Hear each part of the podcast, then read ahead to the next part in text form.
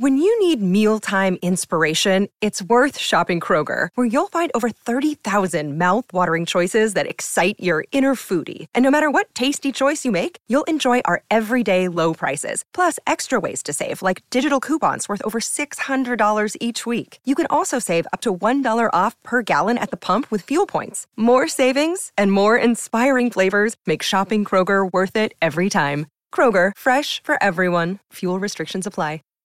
Save big on brunch for mom, all in the Kroger app. Get 16 ounce packs of flavorful Angus 90% lean ground sirloin for $4.99 each with a digital coupon. Then buy two get two free on 12 packs of delicious Coca Cola, Pepsi, or 7UP, all with your card. Shop these deals at your local Kroger today or tap the screen now to download the Kroger app to save big today. Kroger, fresh for everyone. Prices and product availability subject to change. Restrictions apply. See site for details. 阅读、科技、旅行，生活可以很大。对话设计、学习，思考不嫌太多。这里是 iTunes 获奖播客《狗熊有话说》，一听就停不下来的哦。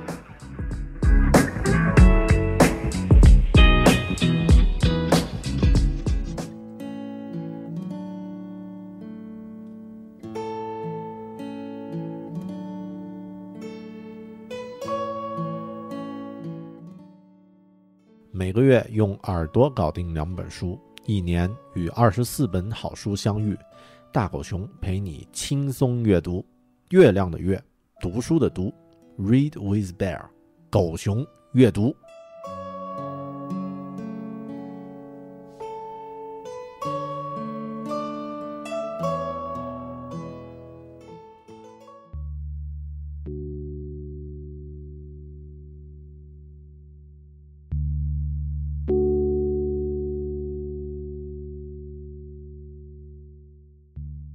Hello，你好，我是大狗熊，这里是分享优秀好书的狗熊阅读，Read with Bear。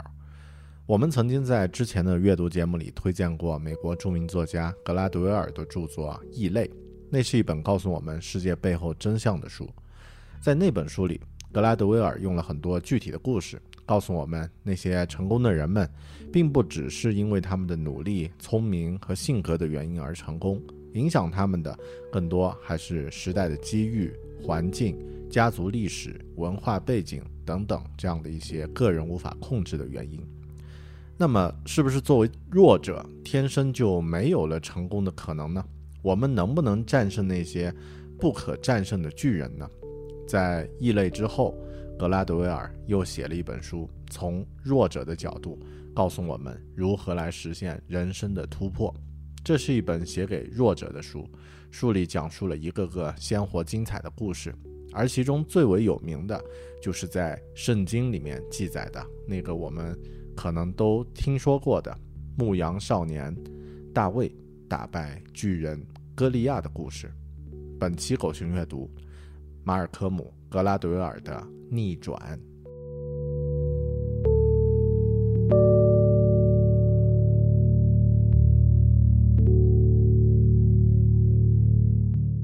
我们先从西方历史上最著名的以弱胜强的故事——大卫和歌利亚的故事来开始吧。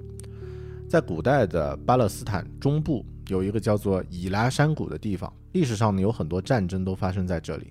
在旧约圣经呃成书的年代呢，这里是新兴的以色列王国防防御敌人的一个据点。那他们面对的敌人呢，就是非利士军队。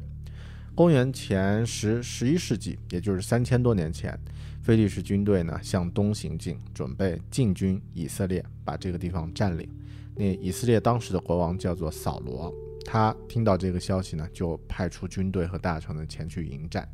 双方呢分别站在呃河谷的两端，中间的河谷呢，呃是是这个空啊空地。这个时候呀。呃，双方僵持了很长时间，那菲利士的军队就派出了最强壮的一个勇士下山去和以色列战士单挑，这也是当时打仗的一个传统。这是一个巨人啊，身高至少有，按照圣经上的记载是有六英尺九英寸，也就相当于我们的两米一左右。他穿着青铜盔甲，全副武装，手里拿着一支头枪、一支长矛和一把剑。他对着以色列的军队大喊说：“选一个人出来和我战斗吧，杀掉我，我们就做你们奴隶。谁敢出来？”啊！以色列军队中呢，没有人敢站出来。沉默了很久之后呢，一个牧童站了出来，说：“他愿意下山去迎战巨人。”这个牧童来自伯利恒，是正要去给他的哥哥去送饭。国王扫罗就拒绝了，说：“你还是个孩子。”他已经是身经百战的战士了，你不能去和这个非利士人去战斗。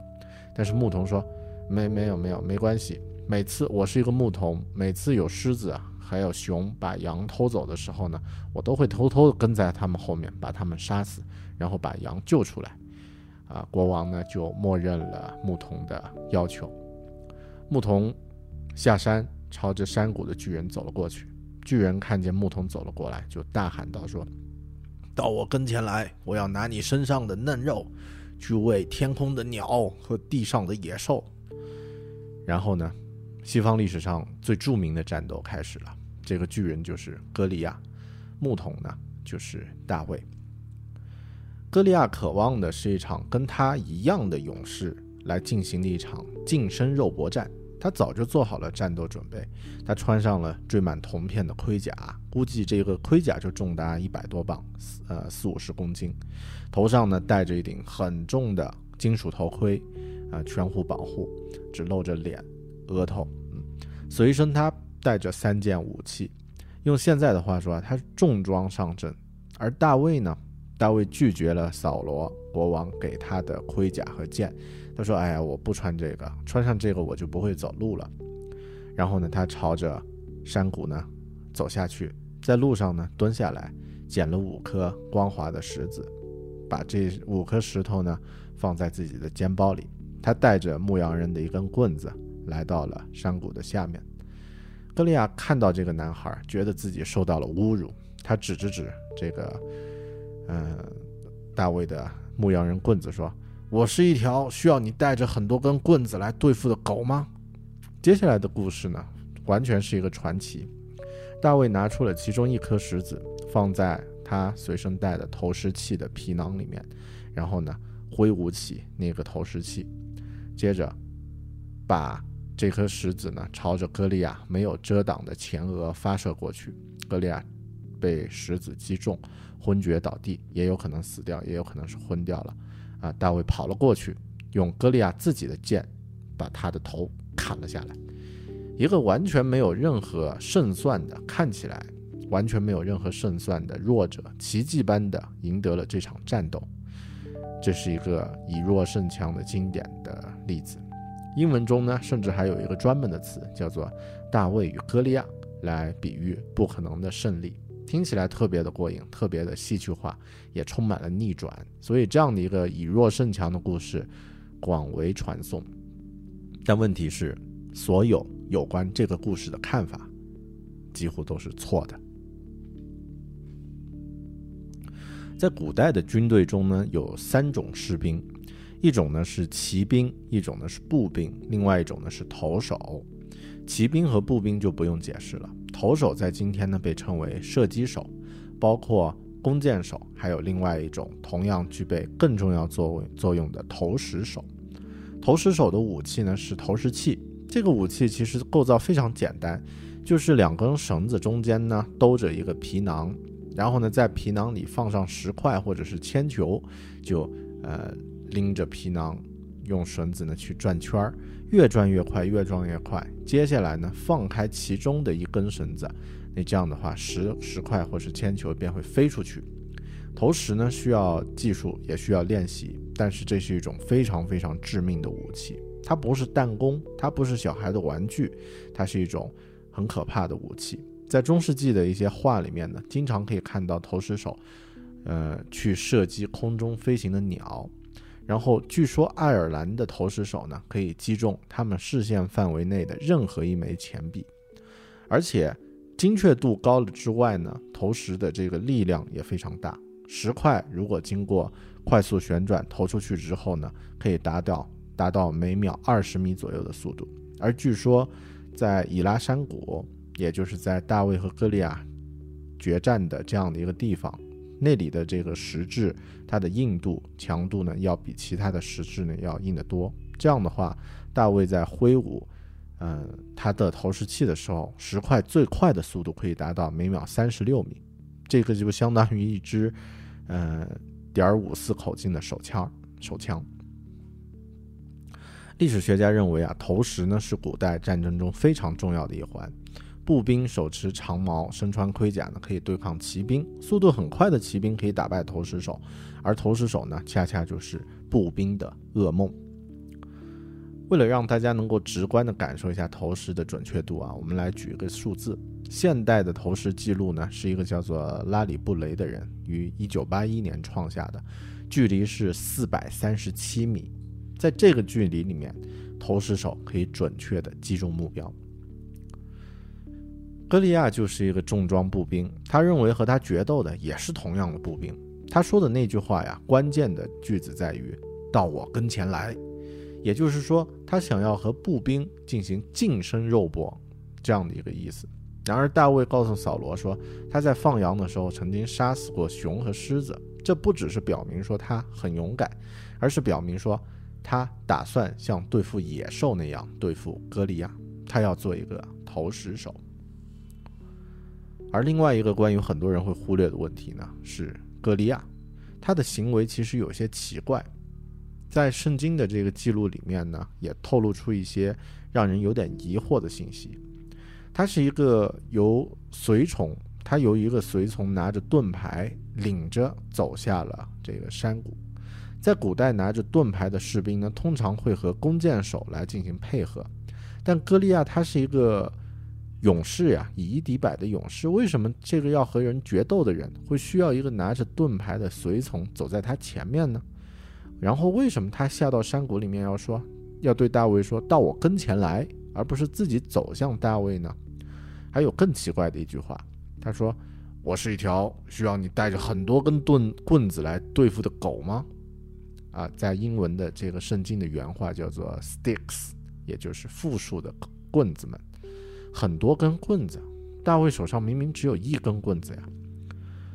这这些细节结合歌利亚那超乎常人的身高呢，现代的一些医学家在自己的研究报告里面呢，有这样的一个推论：歌利亚患了很严重的病，也就是现在我们所说的肢端肥大症。这种病呢，是在脑后有一个良性肿瘤，它会让人生长激素过剩而变得体型巨大。但同时呢，也会引发视觉问题。通常肢端肥大症患者呢，都会患有严重的视觉限制，还有重影的问题，也就是说弱视或者是复视的问题。所以歌利亚他由随从牵着走到了山谷，所以他的移动速度很慢，所以他还需要大卫到他跟前来。所以呢，他把一根棍子看成看成了很多根。远处的以色列军队看到的是一个恐怖的巨人，实际上。庞大的身躯正是他最大的弱点，这是一个非常重要的教训，也就是力量和强大并不总是他们看起来的那个样子。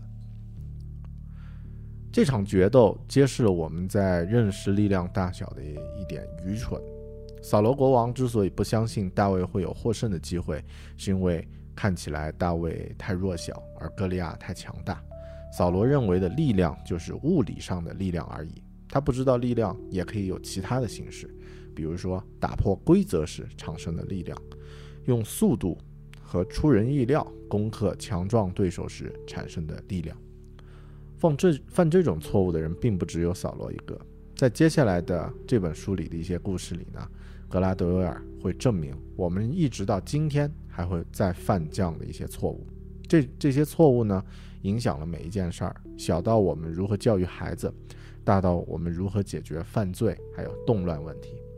接下来，我们来看一些其他的弱者，他们是如何在自己的生命中实现逆转的。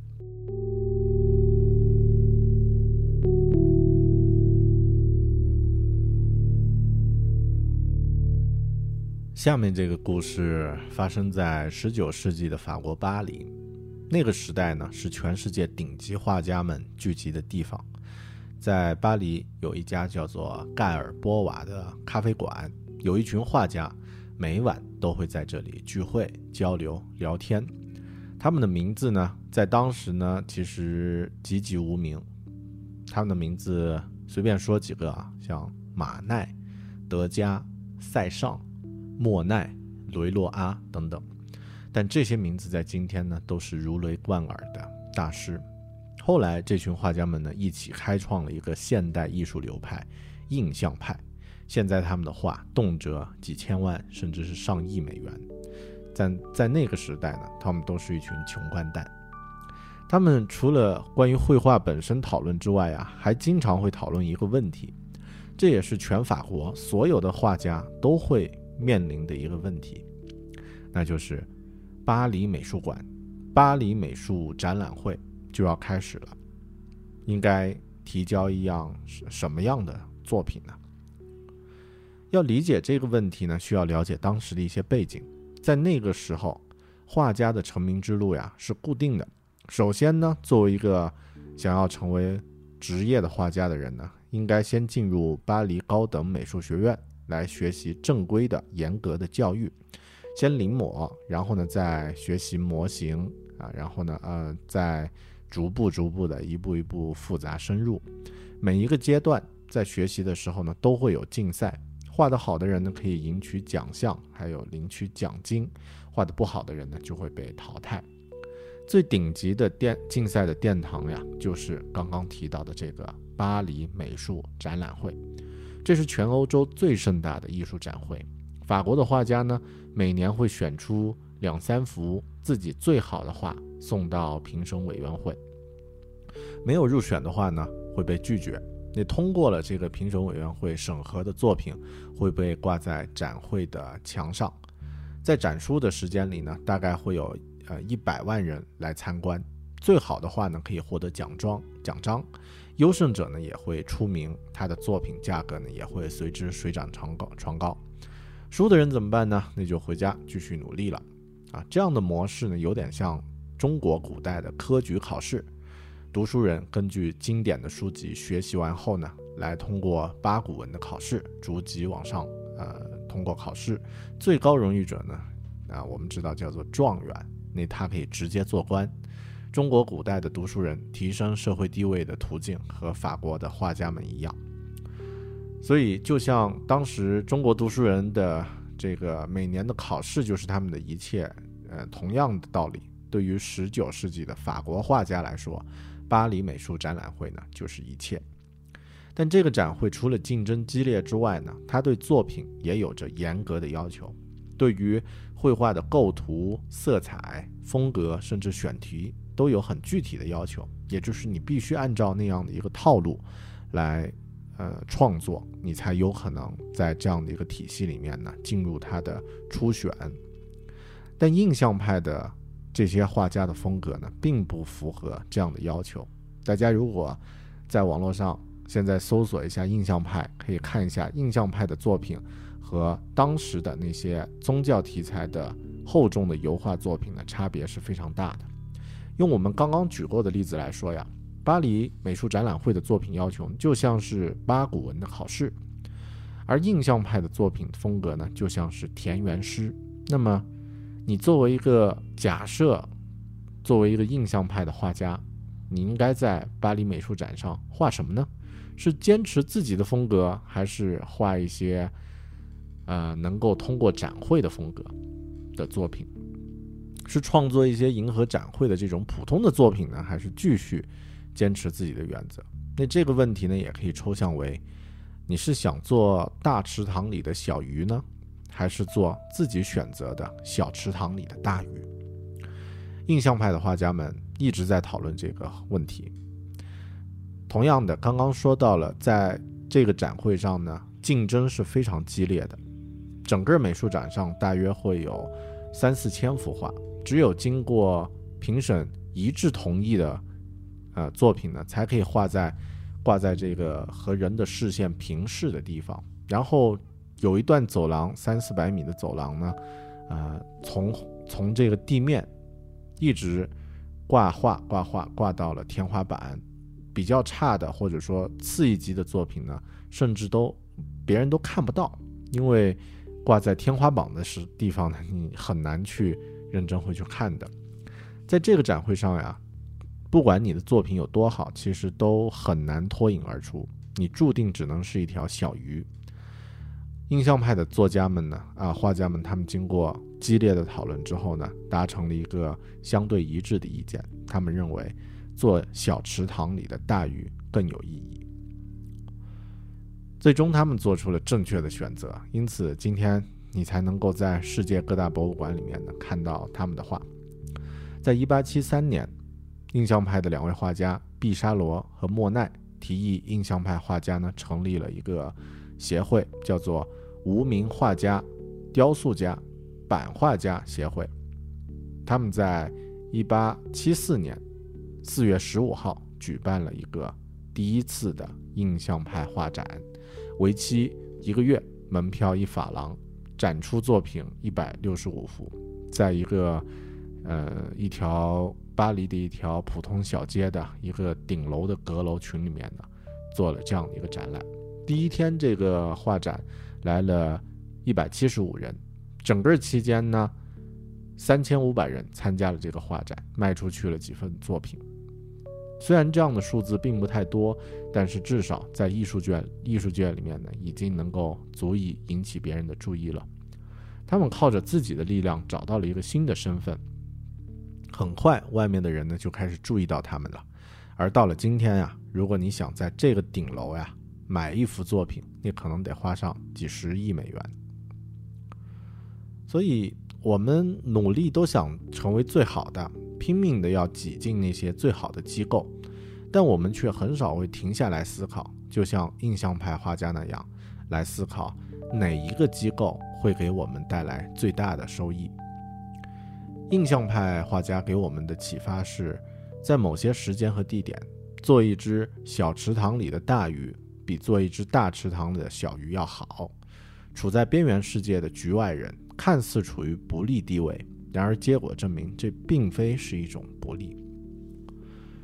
在讲述印象派画家们选择这个故事的同时呢，格拉德威尔还讲了另外一个现代的故事。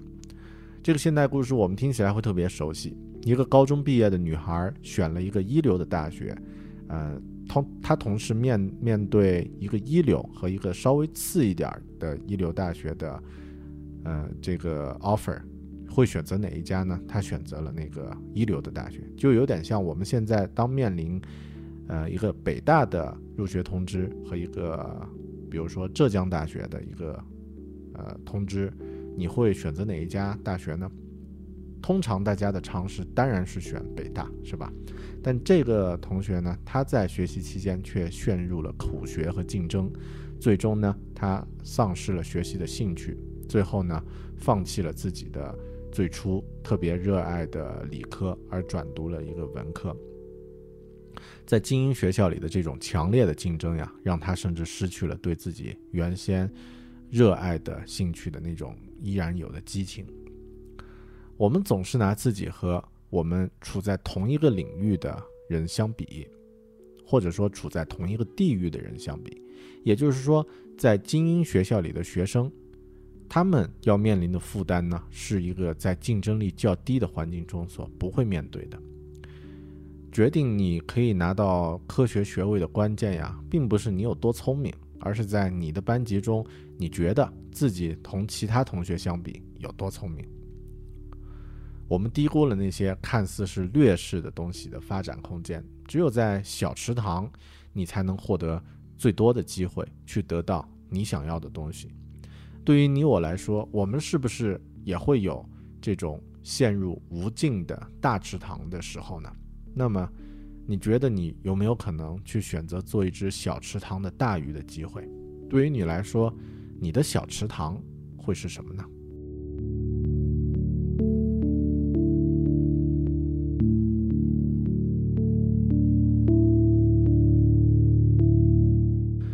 刚刚收听的是狗熊阅读 Read with Bear 的节目，关于格拉德尔的新书《逆转》这本书，还有更多精彩的内容呢，会在狗熊阅读会员节目里面呢进行分享。希望您能在会员节目里面继续收听到相应的内容。想要关注如何加入会员，可以在狗熊阅读的官方网站三 w 点 readwithbear 点 com） r e a d w i t h b e a r 点 com 进行资料的查询，也可以随时咨询微信公众号“狗熊有话说 ”（Bear Big Talk） 来进行了解。谢谢您的收听，我们下本书里再见，拜拜。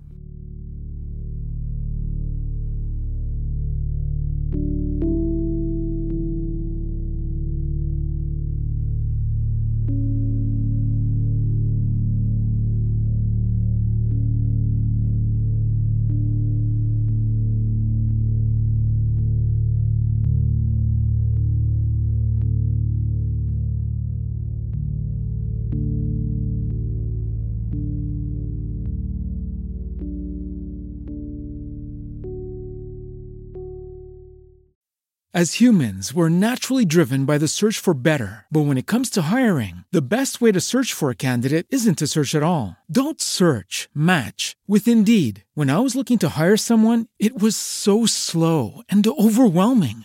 I wish I had used Indeed. If you need to hire, you need Indeed. Indeed is your matching and hiring platform with over 350 million global monthly visitors, according to Indeed data, and a matching engine that helps you find quality candidates fast. Ditch the busy work. Use Indeed for scheduling, screening, and messaging so you can connect with candidates faster. And Indeed doesn't just help you hire faster. 93% of employers agree Indeed delivers the highest quality matches compared to other job sites, according to a recent Indeed survey. And listeners of this show will get a $75 sponsored job credit to get your jobs more visibility at Indeed.com slash podcast. That's Indeed.com slash podcast. Terms and conditions apply.